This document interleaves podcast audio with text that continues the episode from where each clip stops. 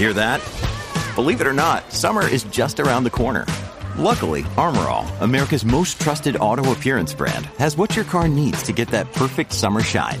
Plus, now through May 31st, we'll give you $5 for every 20 you spend on Armorall products. That means car wash pods, protectant, tire shine, you name it. Find out how to get your $5 rebate at armorall.com.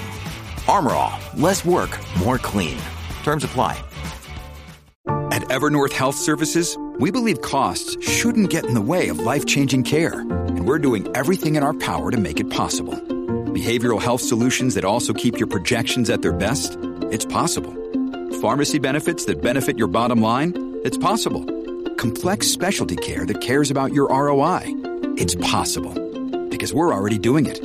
All while saving businesses billions. That's Wonder made possible. Learn more at evernorth.com/wonder. When you need mealtime inspiration, it's worth shopping Kroger, where you'll find over 30,000 mouthwatering choices that excite your inner foodie. And no matter what tasty choice you make, you'll enjoy our everyday low prices, plus extra ways to save, like digital coupons worth over $600 each week. You can also save up to $1 off per gallon at the pump with fuel points. More savings and more inspiring flavors make shopping Kroger worth it every time. Kroger, fresh for everyone. Fuel restrictions apply. From sponsoring cultural events to partnering on community projects, creating youth programs to supporting first responders, at MidAmerican Energy, caring about our community goes beyond keeping the lights on. It's about being obsessively relentlessly at your service. Learn more at midamericanenergy.com slash social. Un asesinato reabierto 30 años después. El 10 de marzo, Mary Fisher fue asesinada en su casa. No es así como pasó. Cada interrogatorio es una nueva perspectiva. Yo sé que la mató. ¡Yo jamás le haría daño! Interrogation, el nuevo thriller de Calle 13. Estreno el próximo 10 de noviembre a las 10 de la noche. Calle 13 disponible en Vodafone Televisión, Dial 34. Disfruta de la temporada completa bajo demanda desde el mismo día del estreno. Buenos días a todos, bienvenidos al review de Gambito de Dama, eh, esta sección en la que destripamos cómo, cómo ha sido una serie, con una primera parte en la que hablamos de los 15 primeros minutos, básicamente sin spoilers, y a partir de entonces pues ya destripamos abiertamente la serie de la que hablemos. Eh, tenéis, por lo tanto, aquellos que no hayáis visto la serie, un margen de un cuarto de hora en el que os hablaremos de ella, os contaremos sus pormenores, luego seguirá la introducción o la, la, intro de la serie y a partir de entonces ya sí que es terreno minado de spoilers. Yo soy Marichola Zaval y hoy me acompaña Antonio Rivera, nuestra joven promesa de fuera de series. Hola Antonio. Hola Marichu, ¿cómo estás? Muy bien, ¿qué tal la serie? ¿Cómo te ha sentado? Bien, me ha, me ha gustado tanto que me ha dado incluso rabia. Luego hablaremos del, del final, porque en, en Uh. el final en concreto me ha pasado una cosa que me ha ido pasando a lo largo de toda la, la serie o miniserie, estamos en- ahí decidiendo, que es que yo pensaba que como la materia no me interesaba, no iba a ser capaz de emocionarme y lo he conseguido. Sí, yo, mm, a ver, iba a decir, mm, no es un spoiler porque esto me pasa con el 90% de las series, pero he acabado llorando como con lagrimones como puños. Pero es verdad que en mi caso no es bien bien un spoiler porque me pasa con prácticamente todo lo que veo. Vamos un poco con la ficha técnica de la serie. Como tú has dicho, es una miniserie eh, creada por Netflix, que es una falsa adaptación o es una inspiración en una novela de 1983, pero que ha cogido también la vida de varios ajedrecistas. Eh, está creada por Scott Frank, ese tipo al que conocemos de Logan, y Alan Scott, y ha sido dirigida completamente por Scott Frank. La tuvimos el 23 de octubre, tiene siete episodios y está protagonizada por Anya Taylor Joy, que es, o sea, me he enamorado de los ojos de esta mujer. Es la actriz con los ojos más penetrantes que pueda haber ahora mismo. Y, y así que revisada un poco los detalles técnicos, cuéntanos, Antonio, en tu crítica hablabas de cómo había sido un estreno un poco de tapadillo. Sí, es un uno de esos estrenos que solo por má- más por omisión, má- más, por lo que no hacen que por lo que hacen, da la sensación de que Netflix o no tiene mucha confianza en ellos o, o, les han salido baratos y no les merece la pena meter, meter mucho dinero en promoción. Pero eso es uno de estos estrenos que llegan, que aterrizan más o menos con, con discreción y luego, como ha sido el caso de esta, por lo menos en los círculos así más profesionales y de críticos, van atrayendo atención, supongo que por el, por el boca oreja. Sí, yo es una serie de la que no es que digas, guau, es que ha dominado la conversación, pero sí que es una serie de la que yo no conozco a nadie o no he oído hablar de nadie que la haya visto y que no le haya gustado. O sea, es una serie que sorprende bastante y que crece a medida que se va presentando. Eh, es una serie que está protagonizada por Beth Harmon, que es una chicuela huérfana que básicamente desde el principio mm, demuestra tener muchas dotes para el ajedrez. Es entonces el recorrido de un ajedrecista alrededor de los años 60, eh, de un ajedrecista estadounidense y de cómo pues va digamos que aumentando de categoría para convertirse en una mm, gran jugadora, en una gran ajedrecista, es el título, creo. podríamos. ¿no? Está basada en la novela de Walter Tevis de 1983, pero tal y como nos ha contado Scott Frank, Además, eh, han cogido cosas de la película de Bobby Fischer, de su propia infancia, de, o sea, al final es una especie, un, un batiburrillo de diferentes cosas eh, alrededor del mundo del ajedrez y es que el propio Scott Frank eh, fue un ajedrecista modesto pero ya tiene mucha más idea que yo que cuando iban pasando las jugadas en las series reconozco que me iba enterando de poco. En general me ha pasado lo te, mismo, te, ha pasado lo mismo no yo y además eh, conforme avanza la serie me da mucha rabia porque eh, narran las partidas y es como me gustaría estar entendiendo esto que está contando porque tiene pinta de ser emocionante en general, ¿qué te ha parecido la serie? Pues mm, ya, ya te digo, me, ha sorprendido gratamente porque sí que es cierto que la premisa, pues a ver, e, e, es, interesante, pero tampoco es lo último que, se te podría ocurrir, no es una cosa eh, muy, muy extraordinaria. Sí que es verdad que luego investigando sobre la serie para, para el, el primer artículo que salió en fuera de series, antes, de, antes del estreno y antes de verla, ya fui alimentando, digamos, este, este, aura maldita que tiene la serie un poco. Lo que me has contado de, que Scott Frank era, era, jugador, pero aparte de esa novela que de la que hemos hablado, de Walter Tevis, que es el escritor de, de las novelas que dieron lugar a las películas del Buscavidas y del, del color del dinero, estas películas de, de Villar, estuvo a punto de ser una película de Bernardo Bertolucci.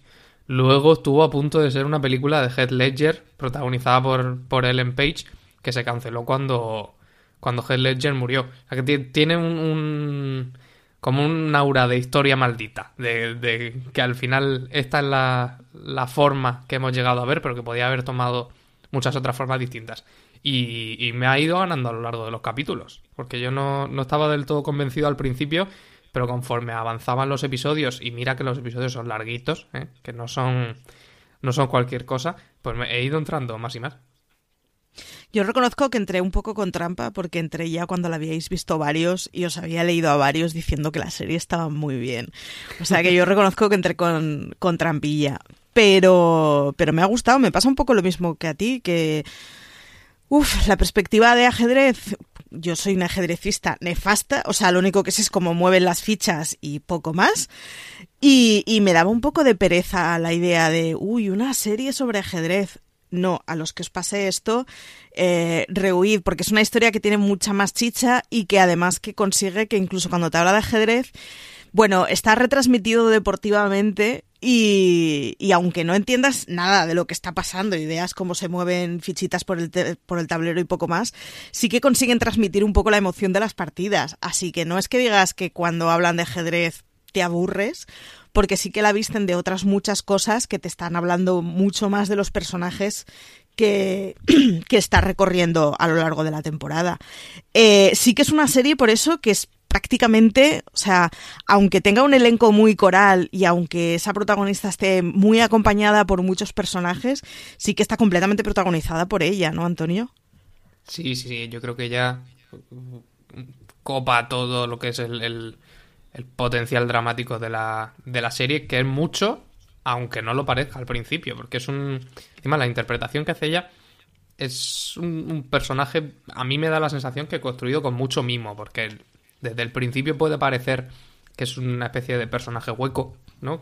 Hay, momentos en los que es como un, muñeco estático y, sin expresión, pero por debajo de esa, de esa fachada van saliendo detalles, van saliendo muchos matices en, en su actuación que, que, le dan un que le dan una, una complejidad muy interesante. Y, y, sí, vamos, está rodeada de, de grandes actores, de los que yo no recuerdo los nombres porque soy muy malo para los nombres, pero son el chico de Harry Potter y el chico del corredor del laberinto. Neville Longbottom. Sí. que tampoco me sé el nombre del actor porque soy un desastre y eso que lo he leído hace 10 minutos. En tu crítica decías además como la construcción del personaje de Beth Harmon eh, se hace con un montón de detalles que son desde cómo tiene cortado el pelo y cómo va vestida ella y una evolución en su personaje estético terrible, pero, pero además de cómo había tenido la inteligencia para, pues eso, ¿no? Los, las primeras veces que rescatada del orfanato para tener una familia, eh, su saludo en las tiendas es un gruñido, ¿no? Es, es la, la, cosa esa de, bueno, de un personaje que, que la, el reflejo que dan de la crianza en el orfanato es bastante asalvajado, sobre todo de muy distante y muy poco apegado a personas. Pero han conseguido hacer un, un, un dibujo de una protagonista que evoluciona muchísimo a lo largo de la serie sin necesidad de grandes cambios realmente, porque es una transición que es muy armoniosa y es lo que hace que de golpe te encuentras con una protagonista que es como, bueno, pues ya pasa a ser una señora mayor y madura y, y, casi que no te has dado cuenta cómo ha sido ese crecimiento desde pues, los siete años que entra en el orfanato. ¿A qué tipo de persona recomendarías la serie, Antonio? Pues lo, estaba pensando antes, cuando has dicho que, que, no estaba muy segura de si la serie te, atraparía por el hecho de desconocer el ajedrez. Y, y, sí que es verdad que a mí me pasó lo mismo y por eso se la recomendaría a todo el mundo, porque es que no es... No, no estamos hablando a, a un nivel más superficial o tiquismiquis de que como a mí personalmente no me, gusta, no me gusta el ajedrez, pensara que no iba a entrar en esta serie, sino que es que es un juego muy complejo que, cuyo lenguaje yo no comprendo. Entonces, para mí eh, era un verdadero reto decir cómo me van a transmitir el drama, la emoción, el conflicto a través de unas partidas que yo viéndolas no voy a entender. El, las imágenes del fútbol, aunque no sepamos de fútbol, yo apenas sé lo que es un corner, pero veo una, una secuencia de fútbol y entiendo cuáles son los equipos, quién, quién pelea contra quién, digamos, quién va ganando y quién va perdiendo. Y yo temía que, que en, en, esta serie no me pasara así, pero sí, sí, es que el, el, trabajo tanto de actores como de, como de dirección está tan cuidado que yo creo que cualquiera puede, si no entender el curso de la partida por completo, porque a mí me preguntas ahora cuáles han sido los movimientos y me caigo al suelo, pero sí entender qué se pone en juego por parte de cada personaje en esas, en esas contiendas. Y yo creo que eso es lo, eso es lo extraordinario de esta serie. Pues ya, ya veis, todo buena prensa, todo buena crítica, así que si no habéis visto Gambito de Dama, lanzaros y dadle una oportunidad. Ella está increíble, pero realmente todos los personajes funcionan muy bien, la acompañan muy bien y, y, sirven para explicar muy bien los pulsos de la serie en cada momento. Así que dadle una oportunidad y si os parece pasamos a la a la intro a la intro de la serie, a la banda sonora y nada, y después de eso ya sí que terreno con spoilers, así que estáis avisados.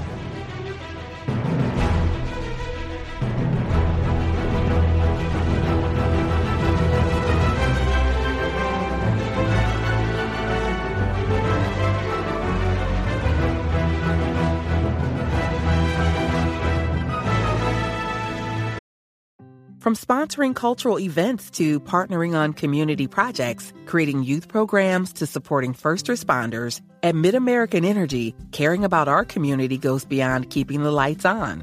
It's about being obsessively relentlessly at your service. Learn more at midamericanenergy.com slash social. Woodhouse Nissan offers a variety of SUVs and crossovers to fit your lifestyle. Whether you're looking for an SUV with high towing capability or a crossover with all wheel drive, you can expect a variety of safety features, plenty of seating, ample cargo space, and innovative design to tackle virtually any adventure.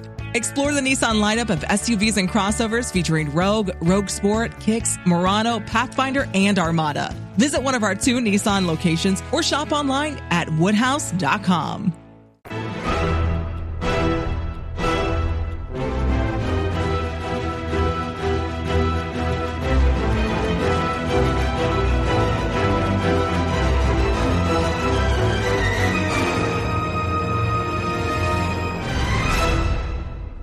Pues estamos de vuelta, ahora sí, después de la sintonía de Gambito de Dama, este pedazo de serie, ahora ya podemos hablar completamente con spoilers.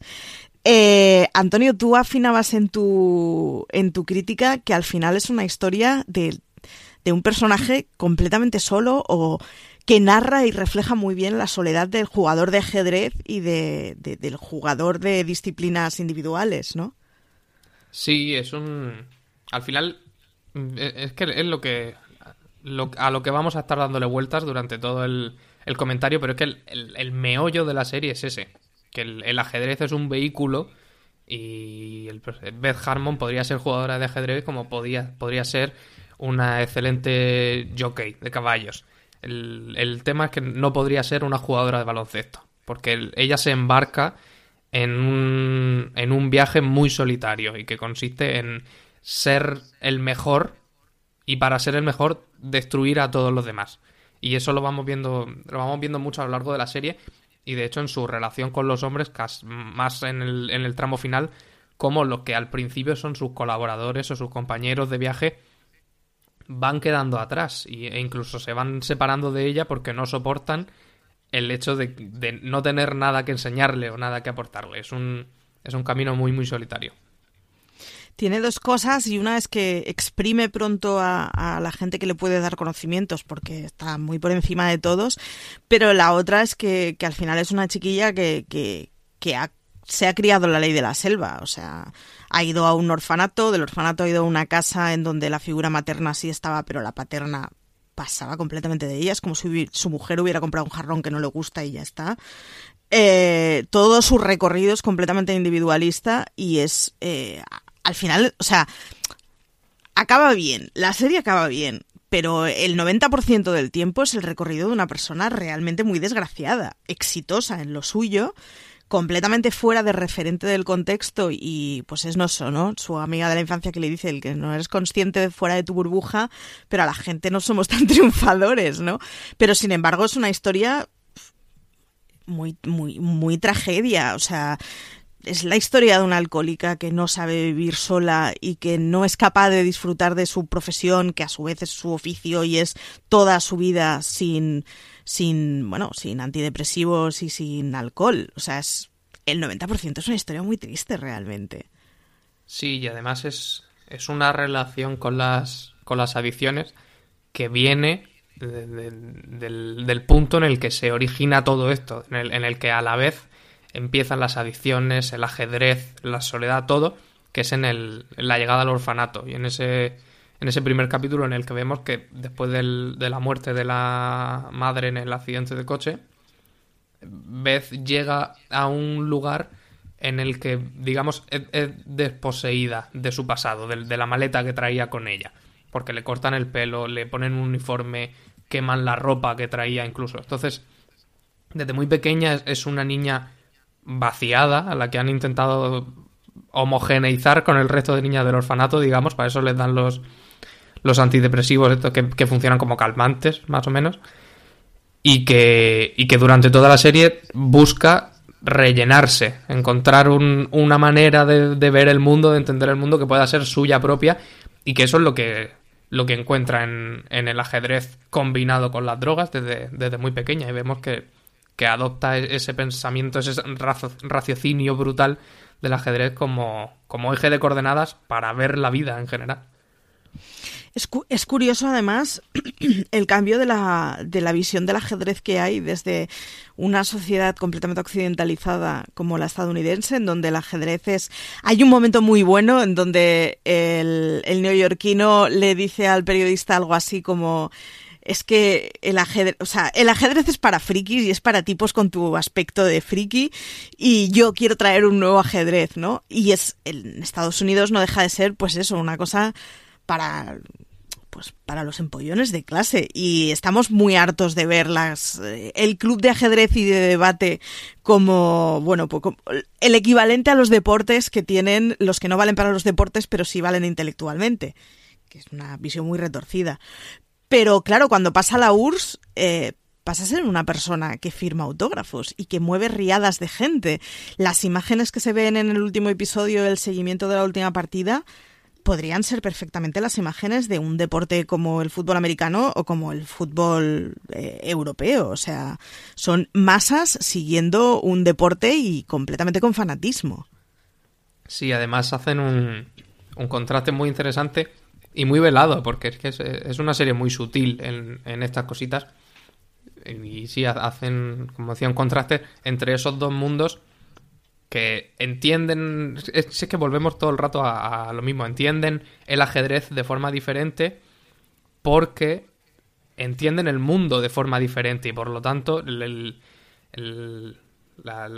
concepción del ajedrez está, está marcada por, por su visión del, de la sociedad, de cómo funcionan las personas, de cómo relacionarse con los demás, etcétera. Por eso el, una cosa tan racional y tan rígida y tan, circunspecta como el ajedrez en Estados Unidos es un pasatiempo aburrido como lo ven los demás y en, y en, la, en la Unión Soviética es, es un, una especie de distinción es una, una medallita para, para estos hombres de hierro que, son capaces de, ser tan, tan gélidos como, como jugadores de ajedrez. Y sin embargo, la serie deja ver que hay, digamos, un trasvase de mensajes entre, entre un lado y el otro de ese telón de acero, sobre todo con ese personaje tan gracioso que es el, el niño pequeño ruso que con el que Beth se bate, creo que es en Ciudad de México, si no me equivoco.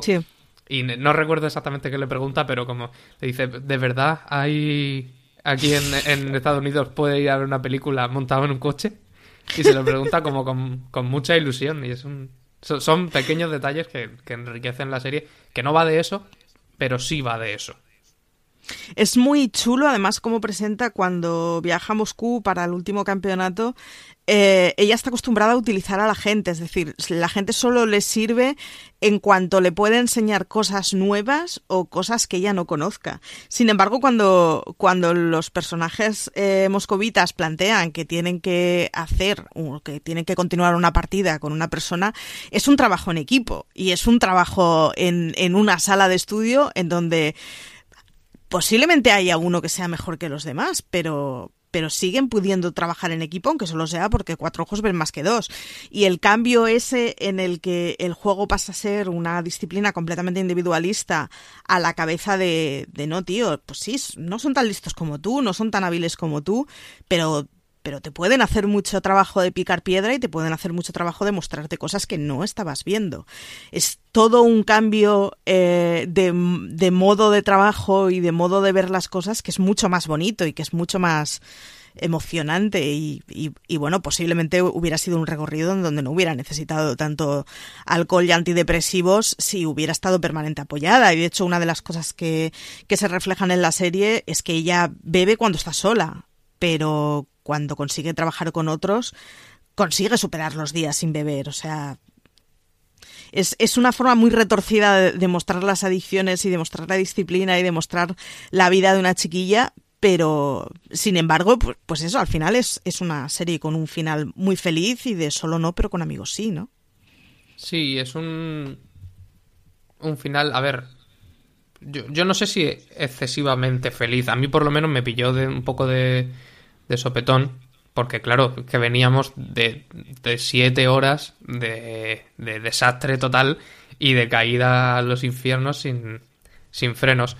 Pero más, que el, final feliz por el final feliz, yo creo que la, que la serie lo que intenta es, un poco desmontar ese aparato individualista de Beth y dejar claro que sola no se puede, pero con acompañantes sí. Y por eso, llegando al, hacia el cierre de la serie, tenemos esa especie de, de, estructura que vuelve un poco atrás y que tiene como los regresos de los fantasmas de las, de las navidades pasadas, presentes y futuras, pues un poco así. Los, hay un, momento en la serie en que los, los, viejos colaboradores a los que Beth había dejado atrás porque creía que ya no tenían nada que enseñarle, como van apareciendo uno detrás de otro en su vida otra vez, y al final acaban acaba colaborando con ellos y se entiende que por eso acaba ganando, no solo porque porque la ayuden, porque está claro que ella tiene mucho más talento que los demás, sino porque el hecho de ser varios y no uno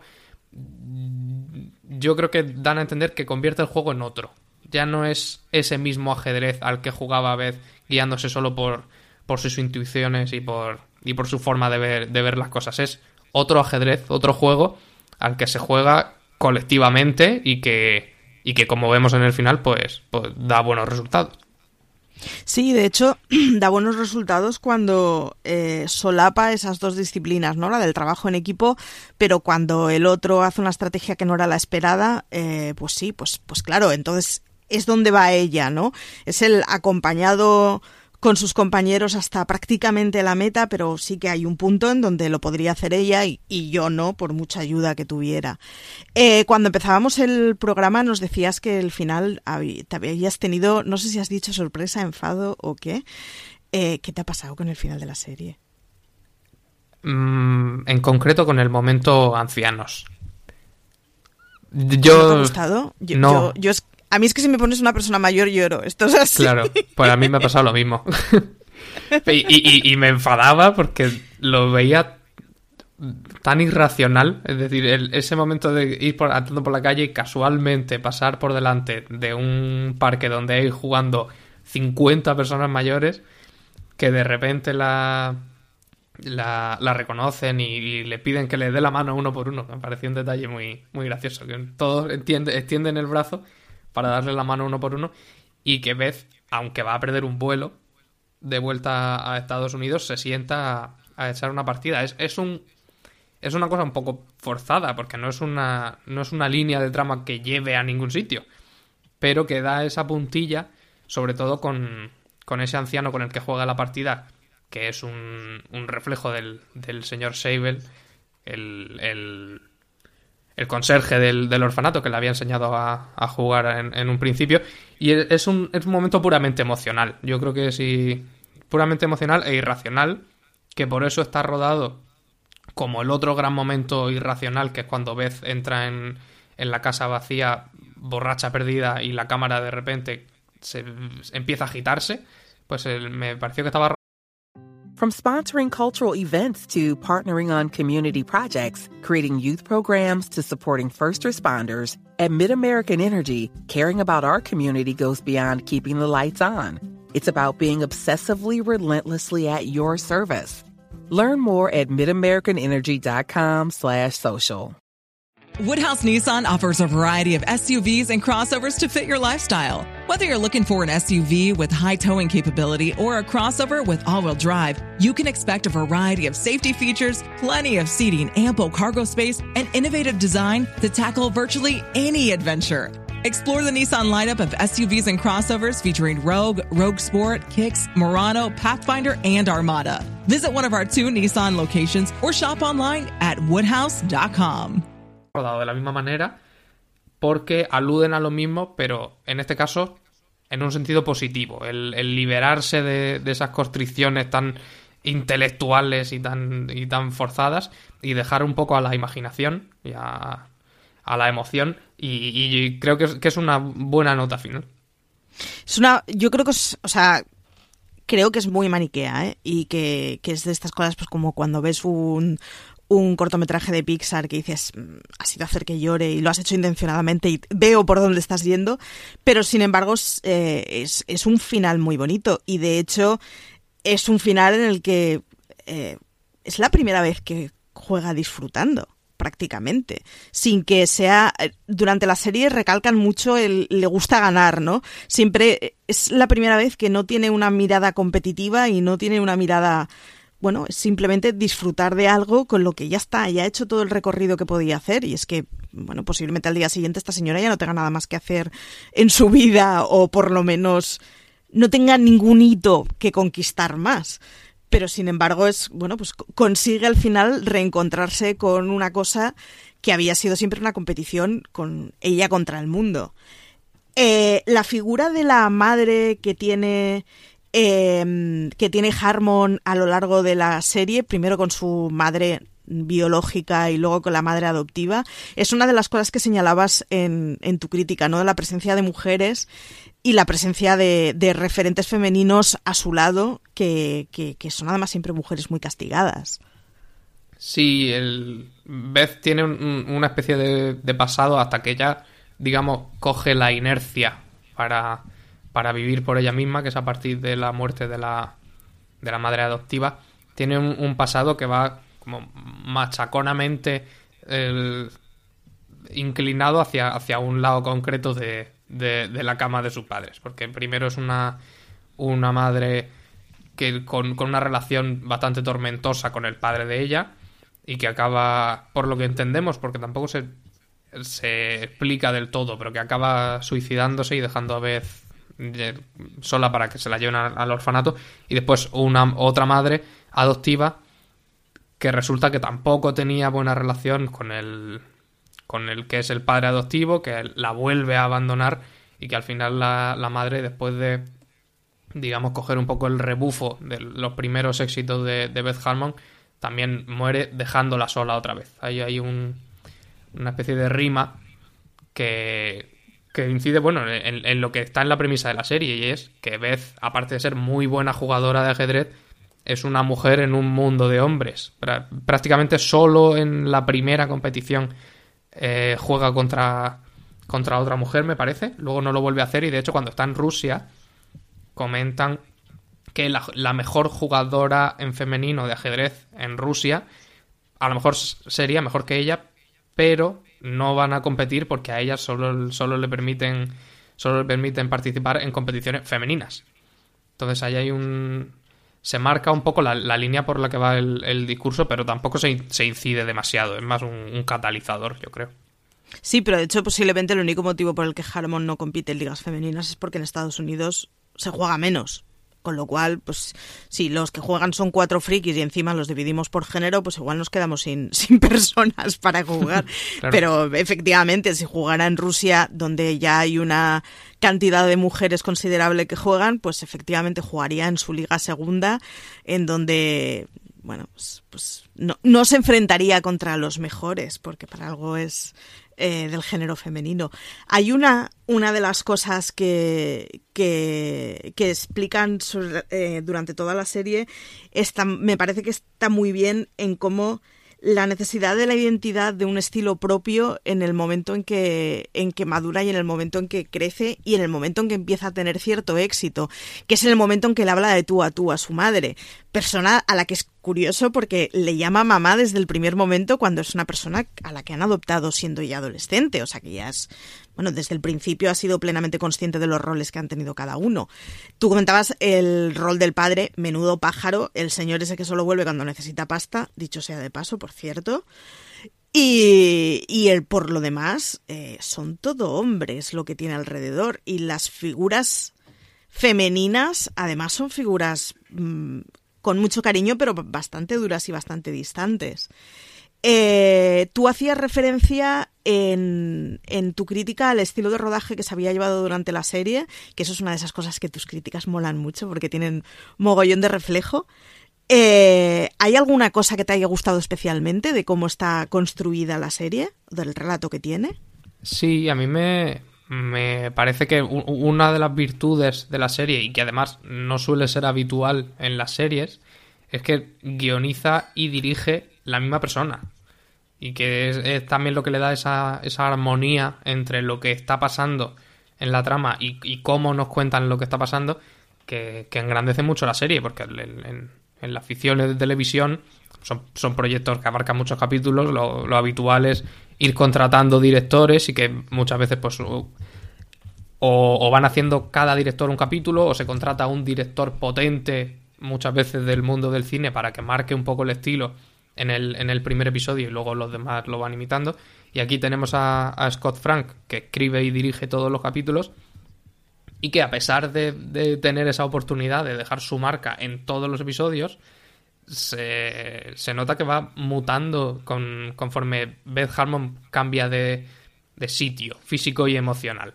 Porque cambian las paletas de color entre el, entre el orfanato y el pueblo de la primera casa que tiene, cambia la forma de rodar en, en cada episodio, en cada campeonato, en función de, de, cómo se siente ella, si está ganando, si está perdiendo. Y, creo que, esa, esa, capacidad de, transformación le hace mucho bien, excepto en el momento del campeonato, que no sé si ocurre en el, en el episodio 6 o el 7, yo diría que el 6, que es un... El, el campeonato en el que Beth y, y Borgov, juraría que uh -huh. es el, el, el, último ruso con el que compite, van teniendo sus partidas cada uno con sus contrincantes hasta que al final llegan a la última. Pues en esas partidas que van teniendo con los con los digamos con los sparring hasta llegar a la, a la partida final eh, hay un montaje eh, con un montón de, de, acciones teniendo lugar a la misma vez en pantalla así como muy movido por una, por una música más marchosa y, y esa es una de las cosas en las que creo que pasa lo que, lo que hablábamos antes, que el ajedrez no es el boxeo. Y entonces, igual que el resto de campeonatos están, están realizados centrándote en las caras, en, los pequeños parpadeos, en cómo aprietan los músculos de, de la boca, etcétera. Y a partir de ahí entiendes perfectamente si la jugada es buena o mala, si de repente te, ha, te han hecho una jugarreta, si vas ganando o vas perdiendo.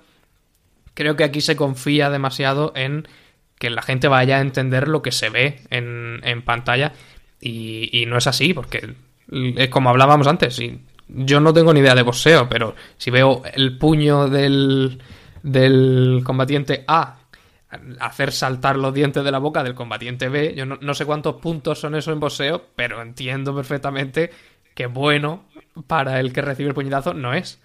Pues aquí, aquí me parece que, que esa capacidad de cambiar la forma de rodar las, las partidas funciona mucho, excepto en este momento. Porque ahí yo me, me sentí un, un, poco perdido y me pareció que el artificio estaba bien, era vistoso, pero diluía un poco lo, lo importante que es qué está pasando.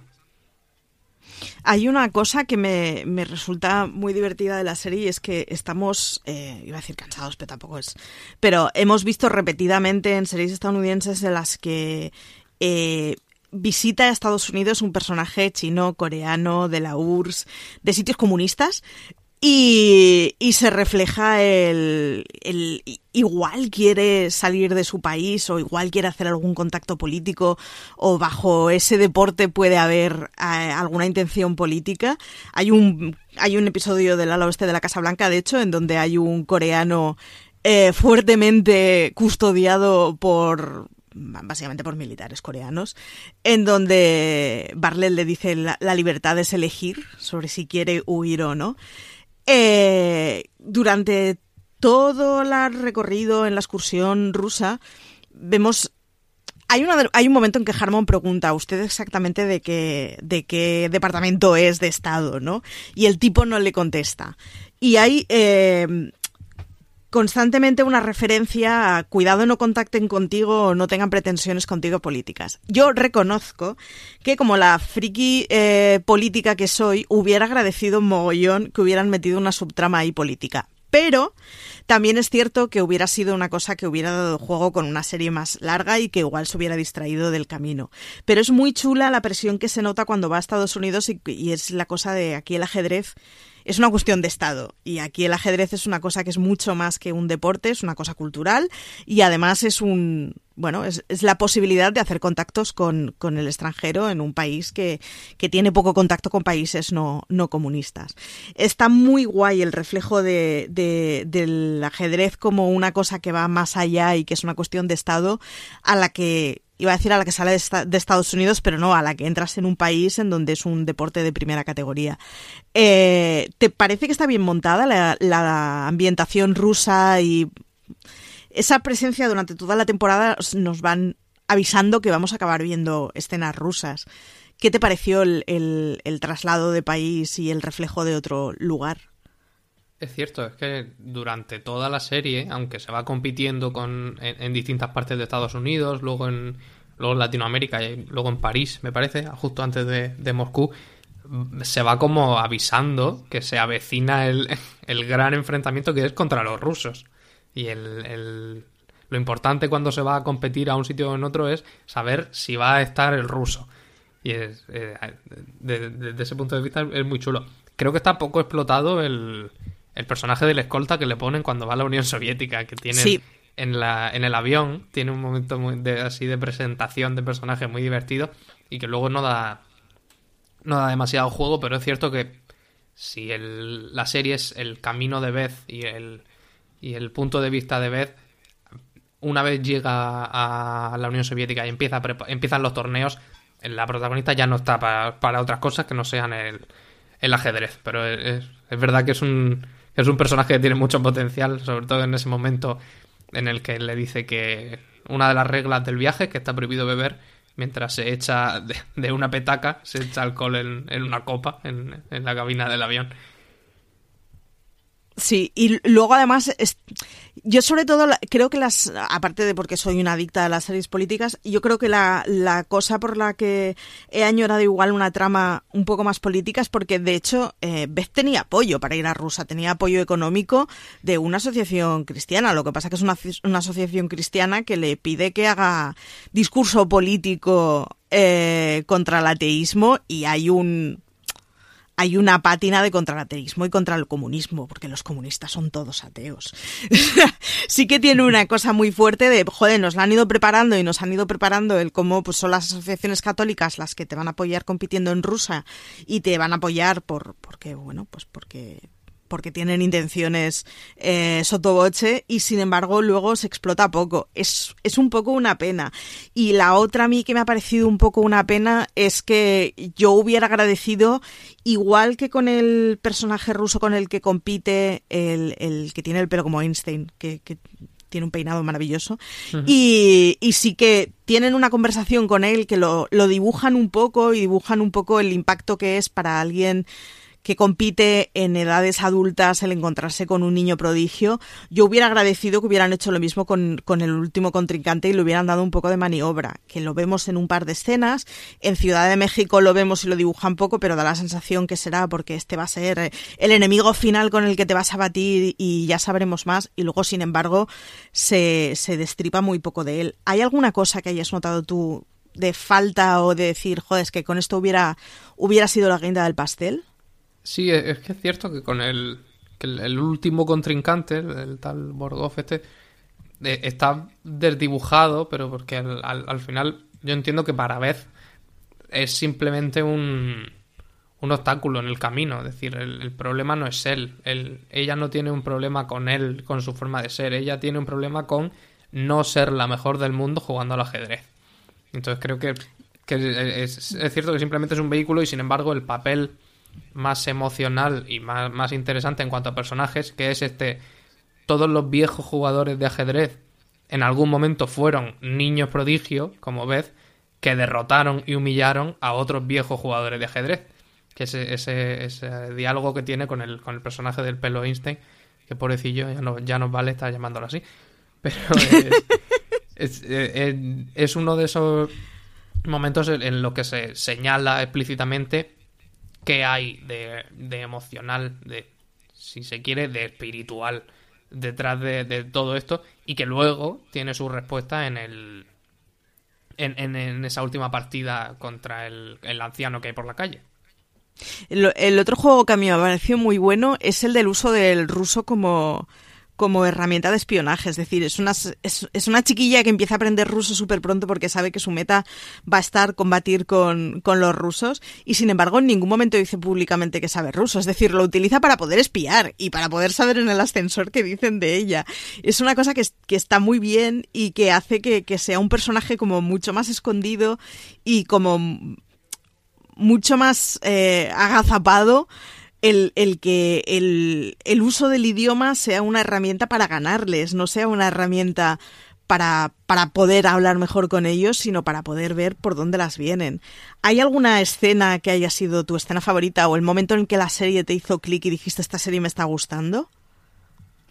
Pues yo creo que cuando llegamos al, a, esa parte con la que abre la serie, esa, esa secuencia de Beth eh, que, que, como que se acaba de despertar, está el creo que como el Ujier del campeonato de, ajedrez está llamándole a la puerta y entonces ella abre a oscuras, que está toda la habitación llena de casco de botella vacío, se toma unas pastillas, se ducha a toda leche y baja corriendo.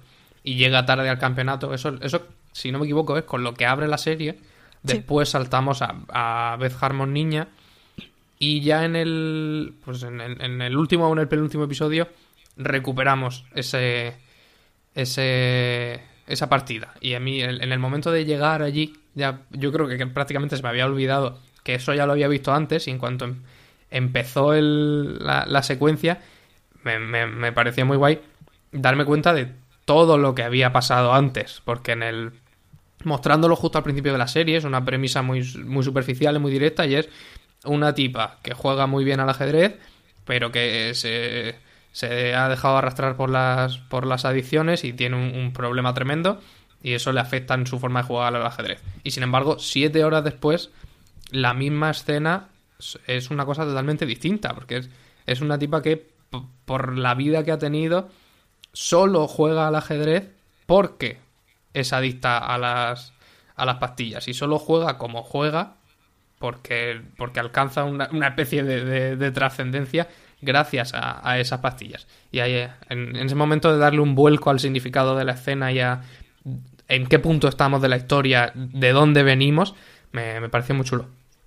Es muy chulo y además yo creo que es tramposo en, el mejor de los sentidos porque estamos acostumbrados a que cuando se hacen este tipo de flashbacks son para preparar la escena final en donde el héroe triunfa y sin embargo aquí es para preparar el momento en que el héroe cae y fracasa. Entonces, en un momento en que en cualquier otra serie sería el, bueno, pues ya sabemos que va a ganar porque es el momento importante desde el que han hecho el flashback, sin embargo es el momento de la piedra del camino y es el momento en el que, ostras, no, es que queda mucha serie, aunque el número de episodios esté muy avanzada, que queda mucho contenido dramático por explicar aún, porque este es el momento del fracaso y es el momento en el que no te basta con ser buena si pues lo de Picasso del genio te tiene que pillar trabajando. Si te pilla borracha de farra y sin haberte podido preparar la partida, pues evidentemente no vas a ganar. Y a mí eso es un recurso que me gusta mucho, el que no lo hayan utilizado para que eso sea, pues eso, la gran escena final en el que todo va bien, sino que sea una cosa previa y sea una cosa en la que, vale, y a partir de ahora ya conoces todo el precedente, ya sabes por qué ha fracasado y ya sabes por qué ha fallado aquí vamos a empezar otra vez con la historia, pero desde un punto de vista muy distinto.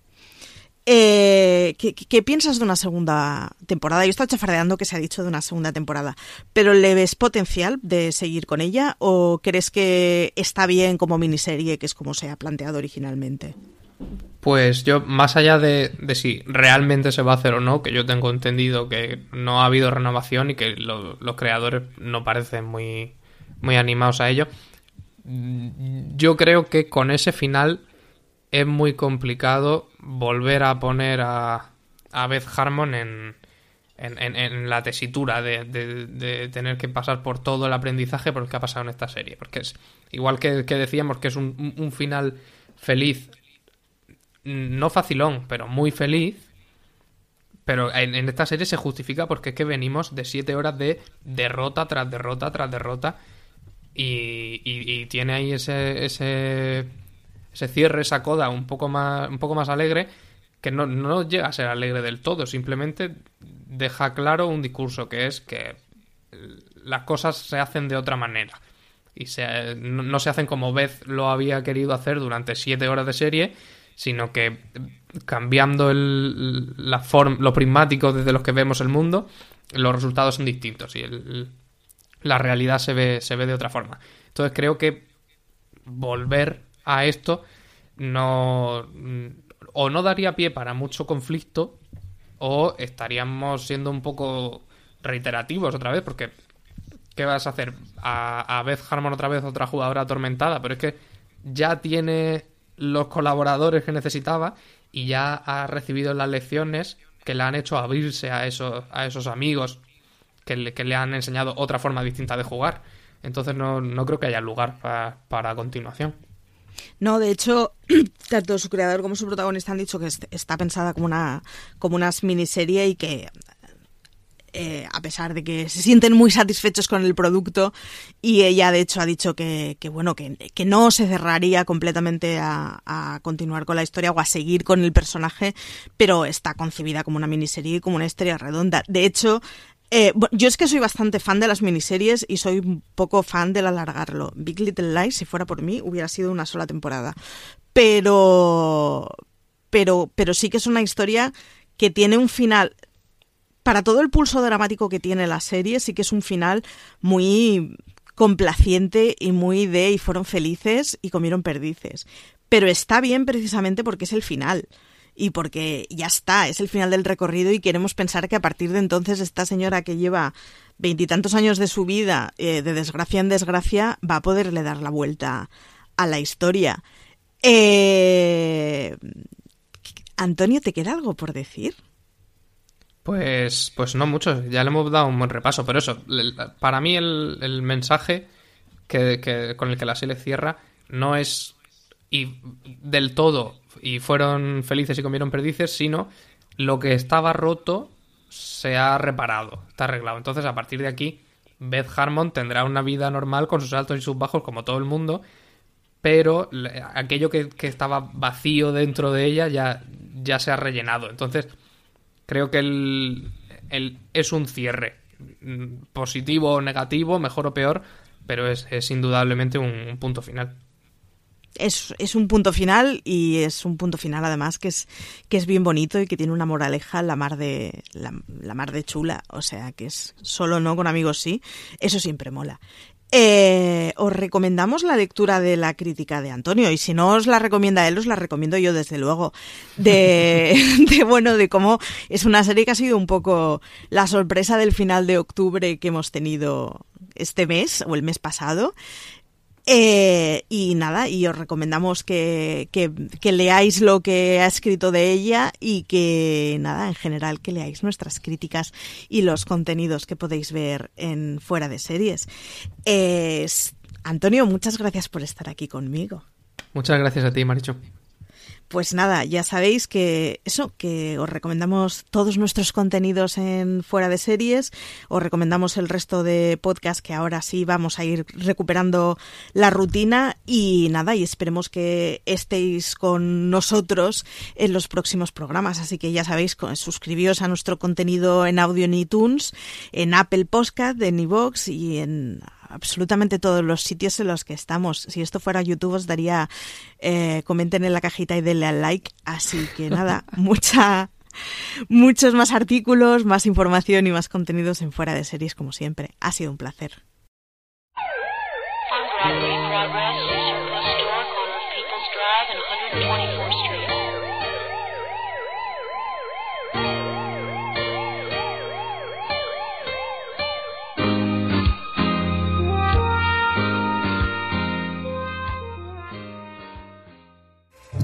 Un asesinato reabierto 30 años después. El 10 de marzo, Mary Fisher fue asesinada en su casa. No es así como pasó. Cada interrogatorio es una nueva perspectiva. Yo sé que la mató. ¡Yo jamás le haría daño! Interrogation, el nuevo thriller de Calle 13. Estreno el próximo 10 de noviembre a las 10 de la noche. Calle 13 disponible en Vodafone Televisión Dial 34. Disfruta de la temporada completa bajo demanda desde el mismo día del estreno. Woodhouse Nissan offers a variety of SUVs and crossovers to fit your lifestyle. Whether you're looking for an SUV with high towing capability or a crossover with all wheel drive, you can expect a variety of safety features, plenty of seating, ample cargo space, and innovative design to tackle virtually any adventure. Explore the Nissan lineup of SUVs and crossovers featuring Rogue, Rogue Sport, Kicks, Murano, Pathfinder, and Armada. Visit one of our two Nissan locations or shop online at woodhouse.com.